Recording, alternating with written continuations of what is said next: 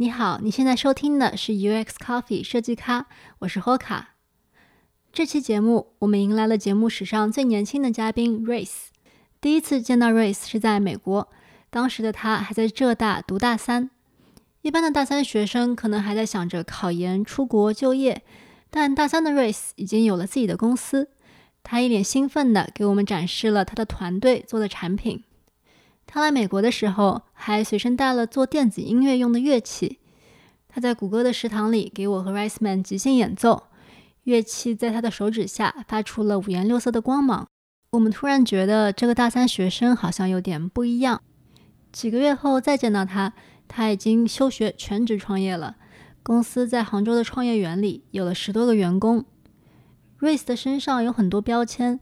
DJ 九五后创业者，苹果 WWDC 奖学金获得者，但对他来说，这一切的动力最开始其实都来自一个字，那就是玩儿。我小的时候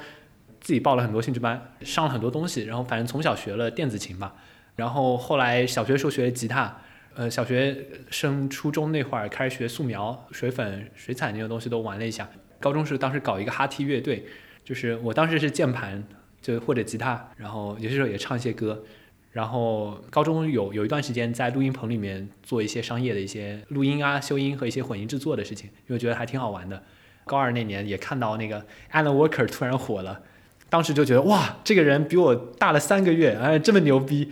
然后我当时初中爸我爸买了一台 iPad 二，iPad 二当时买来就觉得很神奇，然后在上面呃也玩了一下像酷乐队什么这些的东西。其实，在那个时候，酷乐队对我来讲是非常非常惊艳的一个东西。就平时可能弹把吉他就这样，然后自己录一段背景音，然后自己再合着一起弹，顶多做这样的事情。然后突然发现，哎，酷乐队有 MIDI 可以去控制鼓机，去让它按照某一个 pattern 去循环、循环、循环，然后去加一个新的轨道，然后去做某些包络，甚至上面还可以做虚拟的叠机搓叠的那种效果，就觉得哇，这个一下子被惊艳了。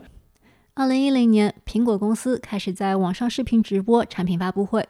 虽然远在大洋彼岸，但瑞斯和很多的其他的少年开发者一样，也成为了苹果发布会的忠实观众。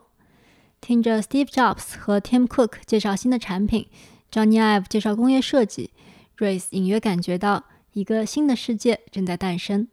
其实初二那个时候，也因为就开始看那个科技公司的发布会了，从那个苹果的 WWDC 和发布会开始，呃，基本上一直没有落下。然后谷歌的也看，谷歌的 I/O，大学开始起每场 I/O 都会看。然后微软的 Build，科技界三大春晚嘛，然后让我觉得啊，真的应该做点事情。尤其是当时我我高二的时候，库克当时在台上推出 iOS 八，然后推出了 Swift 编程语言第一代的 Swift，然后他说这个 the simplest the easiest to use，然后怎么怎么 fastest language in the world，啊，我就觉得哎。居然编程能够做出这样一个东西，然后如果有一天我能够跟我的朋友说，嘿，我在 App Store 上有一款自己的 App，然后觉得好酷啊，然后我我就自己脑补了一下别人那个投来羡慕的目光那那种场景，然后我就觉得，哎，这个事情我真的应该去做，很自然，因为我看了那么多发布会，我可以我会发现有这么多神奇的东西在出现。就比起我们可能很多相对比较枯燥的书上的一些纸面上的一些东西来讲，有很多当时周围环境没有人关注到的一些有趣的东西在疯狂的涌现出来。然后我觉得那波东西一定得去关注着，然后那上面一定得得有建树。就虽然知道自己还很菜，然后自己还是 too young too naive，但是还是应该该去该蹭的东西要拼命的抱住它，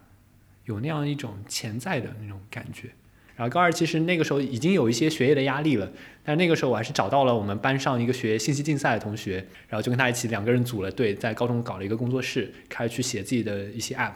所以我们当时其实是在是在那个就高中阶段的时候提交了自己的第一个应用，上了苹果的，其实是一个很很简单 to do list。所以你在高二的时候，你就跟你的同学一起成立了一个工作室，然后你们还一起啊做 app。嗯，感觉这个是需要花很多时间精力的。那时候你家人知道你在做这些事情吗？我爸妈知道，虽然我很多时候偷偷摸摸一些，甚至我们在图书馆里面就会一起，他带着电脑，我们去去做一些这样的事情。我自己也会在 iPad 上面设计一些各种草图啊、原型之类的。那个时候 iPad 上面有一些矢量绘图工具吧，没有 AI 或者像 Sketch 那么智能，但是能够 demo 一些想法，至少方方圆圆的都能够画，还能做渐变色，还可以加蒙版，然后就觉得已经蛮好了。现在回看起来都觉得，我靠，这是什么东西？嗯，然后我们就专门做了一个工作室，我们叫做赞山东路一号，叫赞山，就是我们的高中那条路，赞山东路一号，海宁市的海宁市高级中学嘛。嗯，感觉你上学的时候搞音乐，然后做 up，就是做这些副业，感觉就要花掉很多时间。啊，你那时候就知道你未来可能会要做这些事情了吗？隐约中，我觉得。科技跟艺术的结合，应该是我未来很可能的方向。我高中当时是这么想的，我当时也不了解创业是这样子，嗯，没有那么直觉的认知，但只是觉得，哇，这个交叉点上实在是太酷炫了，呃，有这样子的想法在。嗯，那你们做 UP 的时候，其实你也已经高二了嘛？然后就像你说的，其实高二的时候学业的压力也不小了，那你那时候会担心影响成绩吗？我高中的时候，其实慢慢意识到，我觉得单纯靠应试是不行的。单纯靠应试是对人来讲是不全面的，就是它其实对你的创造力来讲会有负面作用。所以我就觉得，我一定要做一个全面发展的素质教育的人。然后，但同时我应试教育也要也也不能败了，因为我也很很清楚的知道，你没有一个好的平台，你的创造力没有办法很好的发挥。就是应试很像是一个社会规则，然后创造力很像是一种。需要到一定门槛才能发挥的大招，你不能让你自己没有大招可以放，但是你不能够在你放大招之前就已经被人打死了。因为对科技和艺术的兴趣，瑞斯觉得他的未来肯定在这两者的交叉点上。大一入学以后，学长建议他说：“既然以后想要做科技，不如趁着在学校里先练习一下创业。”学长给了他一个 idea，建议他组一个队伍，开发一个 API 社区。当时的瑞斯刚刚入学浙大广告系，连 API 是什么都不知道。但出于对科技的热情，他决定先用这个想法练练手。当时我根本不知道 API 是什么东西，但是我查了一下，大概了解一下。呃，其实它的概念就是一个在线化的 API 的一个集合，然后每个人都可以把自己的 API 挂上去，API 社区吧。当时我们浙大有一个学生组织叫求是潮。球潮是一个很历史悠久的团队，然后里面有各种部门，很像那个呃大公司的那个三大架构，就是做互联网产品的。然后我是进了产品部门，然后我在那里面拉了一个小队，主要是技术和产品的几个小队，就做了一下这个事情。嗯，就写了最早的网页，然后搭了后端，然后去部署了一下，能够上线了。然后的确 API 可以调用了，就做到这一步而已。然后学校里面也正好有一些创赛，然后我们就报名参加了，也拿了一些挺好的名次。小试牛刀以后，Race 很快找到了下一个机会，一个浙大和苹果合办的创业比赛。在选择主题的时候，Race 选择了他感兴趣的科技和艺术的结合。他组织了团队，开发了一个名叫 Step Beats 的 App 原型，分析用户在跑步时候的速度、动作和姿势，生成个性化的音乐，让你听到的音乐跟着你跑步的节奏来发生变化。他们靠这个原型拿到了复赛的第一名。随后，他们被推荐空降到了规格更高的互联网加创业大赛，这是全国规格最高的大学生创业比赛之一。比赛里，大部分的团队已经经过了严格的初选，很多团队有已经毕业几年的学长学姐，有成熟的产品和商业计划。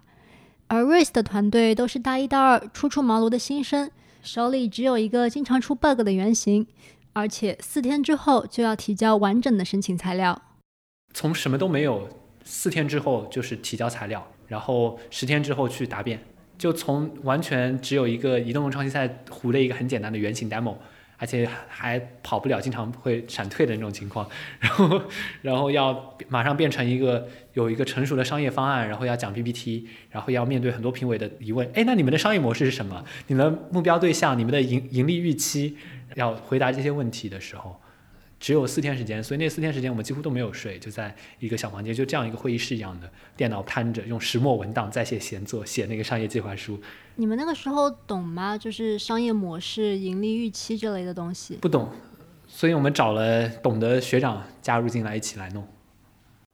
那感觉你们的准备也不是很充分。嗯，其实你们那个时候都还挺年轻的嘛，才大一大二嘛。那其实你们不一定非要参加这个比赛的，这个比赛本来也是额外的，因为参加另一个比赛把你们推送上去的，所以你们其实是可以说我们准备不够充分，所以我们就不参加的。你们有没有想过不要参加这个比赛呢？你你你会知道这个机会好啊，你会非常清楚的知道这个机会是非常难得的。那我为什么要放弃它呢？就这是一个很互联网的思维方式了，就是在你只有百分之五十的准备的时候就满口答应下来。否则机会就会给别人，你就不会有这样的第二个机会了。然后当时呢，因为我们知道这个项目也是试试水，就是说冲一把，因为别的团队都很相对成熟很多了，也至少有公司的架构，我们是什么都没有，就空降过去，然后我们就就说，那我们就豁出去，我们就打年轻有创造力，然后大家都表现很年轻人，一下这样评，我就眼前一亮，哇，真的有这样子的大学生团队，然后然后就拿了金奖，那也真正接触到了投资人，真正的投资人，因为大赛还有投资人交流会的。然后还有那种国外的那种国际基金，很大的基金也跟我们聊，呃，反正有各种机构，我们真正哎了解到原来风险投资是这么一回事儿，嗯，然后慢慢的，我们在二零一八年的一月份的时候，就这个公司正式的成立了。创业比赛里的风险投资对接会，让大二的 Race 第一次有机会接触到投资人，也真正接触到了商业世界。一开始见的那些投资人，其实。是还挺紧张，因为完全不知道他他在问什么，你听不懂他问什么。一开始他们很多术语我也听不懂，什么 PEBC 啊，什么那种 To B To C，我也是就是见过一两个之后知道的。呃，然后他他会直接问你一个，你要你要多少钱？然后我们要我说我要两百万，然后说出让多少股份？然后我说出让百分之十，然后说两千万估值啊，那你要说一下你为什么要值两千万估值？就就这种问题很难回答的，其实，嗯，就还还有一些问题你根本不知道他在问什么，就是问你的商业模式这个盈利结构，或者说你按照整个用用户，他说那你要做到多多少用户量呢？当时我们没没概念的，多少用户量，多少日活啊？嗯，慢慢的就还是因为也有人在推着你，然后团队也也也在往前走，所以会进步的比较快。StepBeats 这款产品在推向市场之后，获得了不少用户，甚至还得到过苹果应用商店的推荐。但这个产品的商业化前景有限。面对资金链的压力，Race 他们必须找到养活团队的方法。广告之后，我们马上回来。本期节目由 UX Offer 赞助播出。UX Offer 专注于交互设计领域的留学申请服务。在过去几年里，他们帮助了几百位非相关专业背景的同学申请到了海外名校的交互设计专业。他们过去的学员里，每一个人都拿到了至少一个 offer，offer 率百分之百。他们的留学申请服务包括了从学校选择到文书准备到制作作品集等等整个申请流程过程中涉及到的每一个环节。UX offer 的老师们也全部都是海外在职的交互设计师。他们不仅熟悉各个学校的选拔要求，也同时掌握着一手的业界动态。如果你想最终留在海外工作，他们也能为你在毕业后找到工作、融入业界提供一臂之力。UX Offer 针对2021年留学申请的服务课程已经开始招生。如果你有打算出国攻读交互设计专业的意向，不妨可以联系他们做进一步的咨询。你只要加微信好友 UX Offer 下划线 Consultant。并留言提及我们播客 UX Coffee 的名字，就可以获得一次免费的和老师一对一咨询的机会。你可以在这期节目的备注里找到他们的微信联系方式。开发 Step Beats 的经验，让 Race 的团队逐渐掌握了 AI 作曲这个核心技术，利用深度学习，让人工智能自己创作各种各样的音乐。我在这里播放几段 Race 团队的人工智能自动生成的音乐，给你一个大概的概念。这个是活泼的舞曲，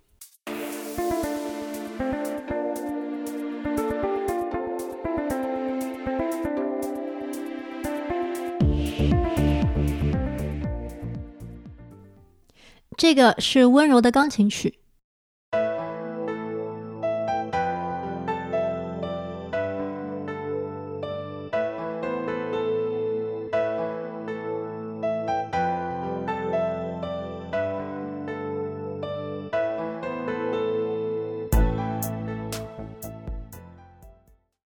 这个是有画面感的电影配乐。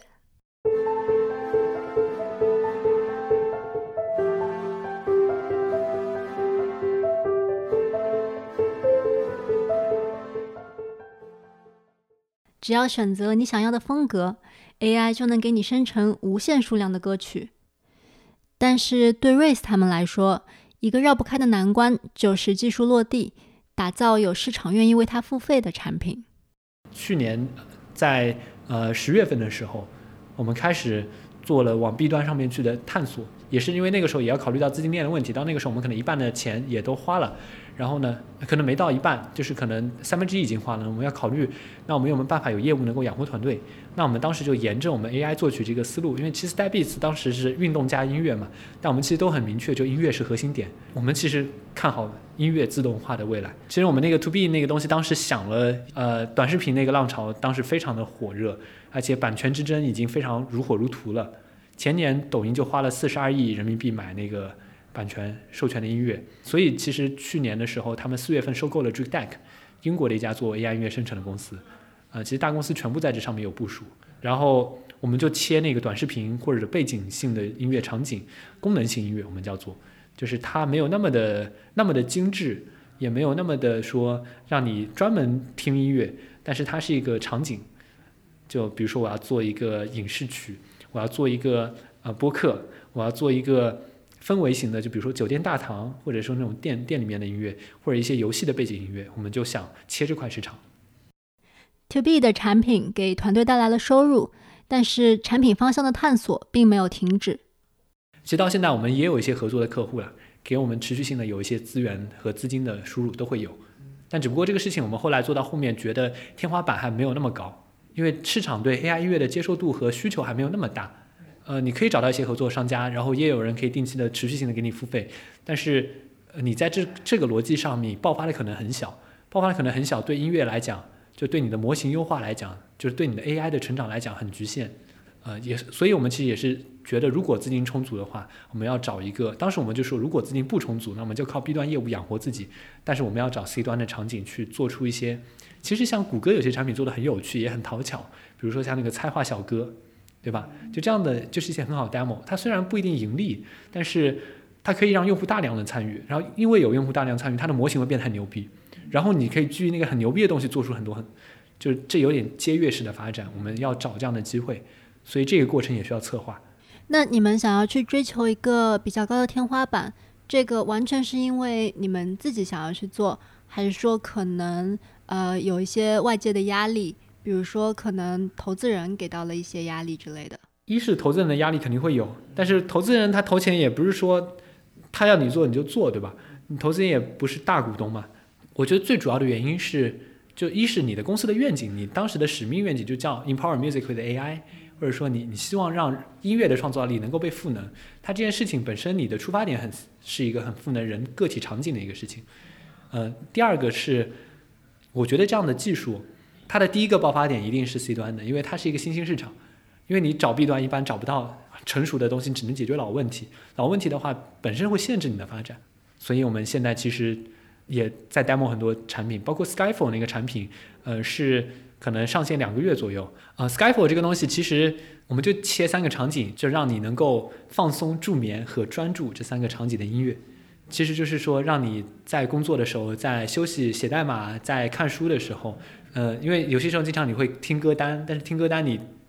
循环的听，你就会听烦。然后有些时候我也不想让它有这么大的风格跳跃，或者说我就希望这个平平静静、比较偏氛围、偏 ambient 的那种感觉。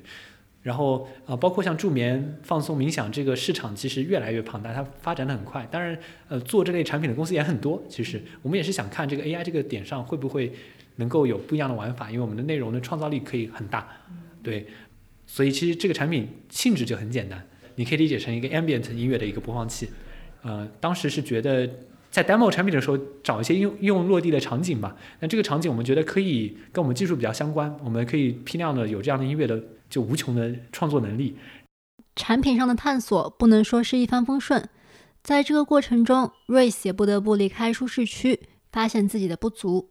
我压力最大的那段时间可能是那个大四那个寒假。那段时间是这样子的，就是我们我们刚被投资人骂过，就是他觉得你没有拿得出手的一款产品。那个时候的确是这样子的，就是我们的产品还在讨论嘛，然后我们看了几个方向都没有定下来，就是因为我们看了那几个方向，觉得都没有研究太深入，但是就是就好像觉得这几个赛道都有点问题，就这几个细分方向，无论是做那个唱歌的合成，还是做什么，就然后就没有给出一个我们也很确定的答案，就我们也不确定该怎么做。那然后我们又又在东调研一下，西调研一下，然后但是没有得出一个答案。但是时间也很紧迫了，你不能说不得出一个答案，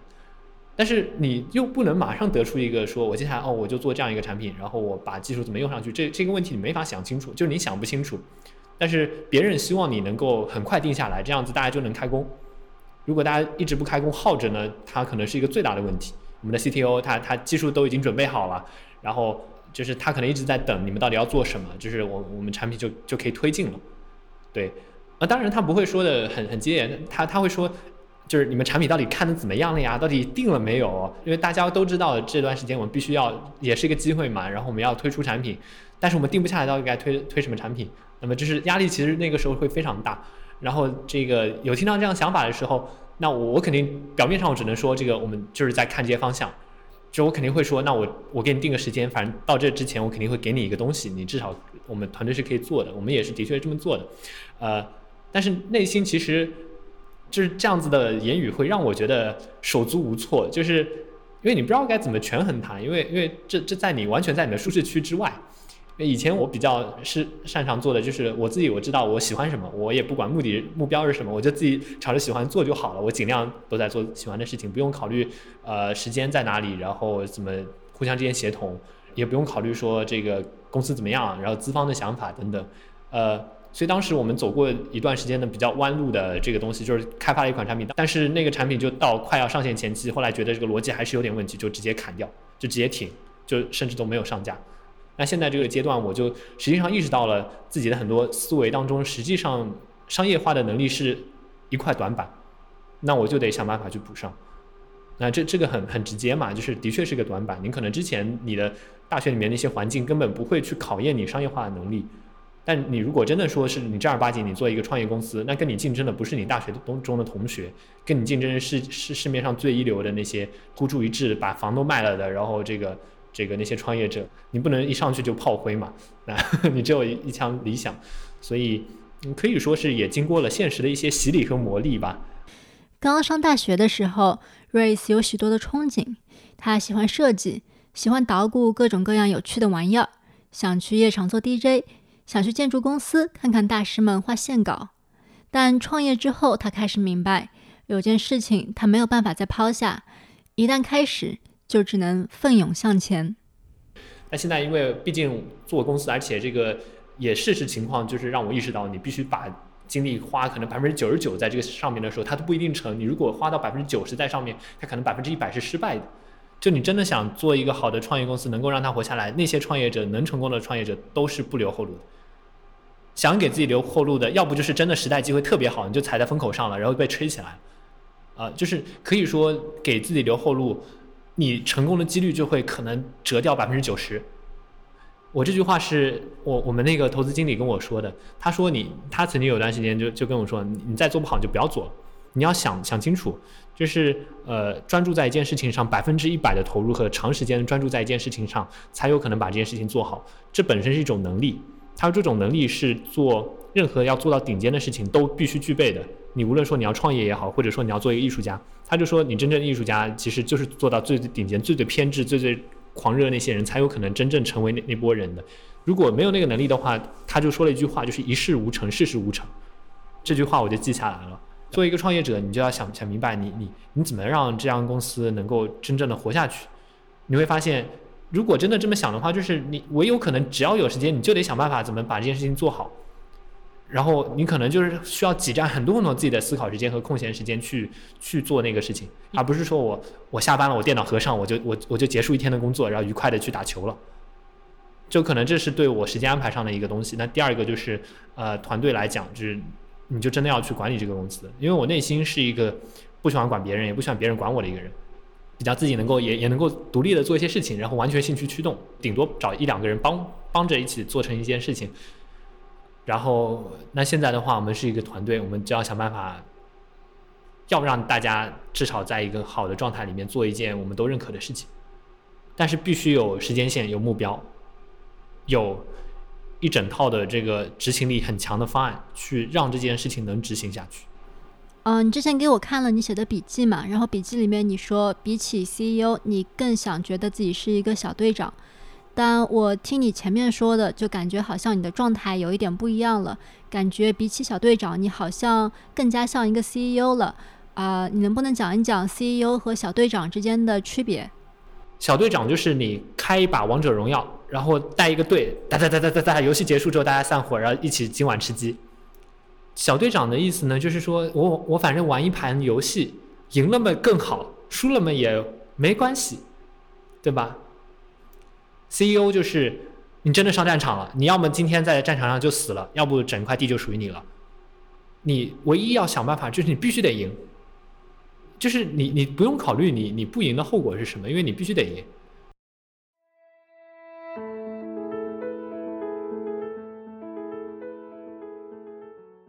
从高中的时候在图书馆里偷偷做 App，到现在在创业园区里拥有自己的团队和办公室，Race 的旅程才刚刚开始。回过头看，Race 觉得他对创造、对设计的启蒙来自于我们都很熟悉的黑板报。他想设立一笔黑板报奖学金，不像传统的奖学金那样奖励成绩好的学生，而是奖励那些在黑板报上发挥自己创意的人。我记得高晓松之前在有一个电视节目上批评一个清华的学生说：“你毕业想着找工作，就是说你这个清华培养出来是国之重器啊，就是镇国重器。”就是在骂他嘛，就是说提让让他提一个问题，说提我到底应该去出国深造呢，还是去找怎样一份工作呢？然后我觉得其实这样子，因为我个人就觉得太多时候就是如果你小的时候有更多的人去呃帮助到你，让你看到一个不一样世界的可能性，嗯，这样会非常非常好。所以我就觉得，很多时候我们不一定非得说你要啊成绩要怎么好，然后去拿这样一个奖学金，它可能比较狭隘。反而我觉得需要有，如果有一个东西能够，就是对最纯粹的想象力、最纯粹的热情，然后和他自己本身那种可塑造能力，这三点如果都有的话，如果有这样一个东西能够筛选出这波人，他们是最应该拿到奖学金的。我觉得是这样子。瑞斯相信，应该有更多的中学生。像小时候的他一样，有机会看到不一样的世界，相信自己可以创造未来。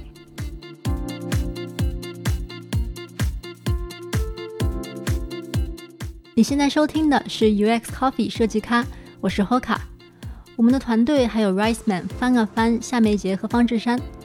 如果你喜欢我们的节目，我希望你可以把它分享给你的一两个朋友们。你可以在网易云音乐。喜马拉雅 FM、小宇宙或者是任何播客应用上搜索 UX Coffee 来找到我们，订阅收听我们的节目。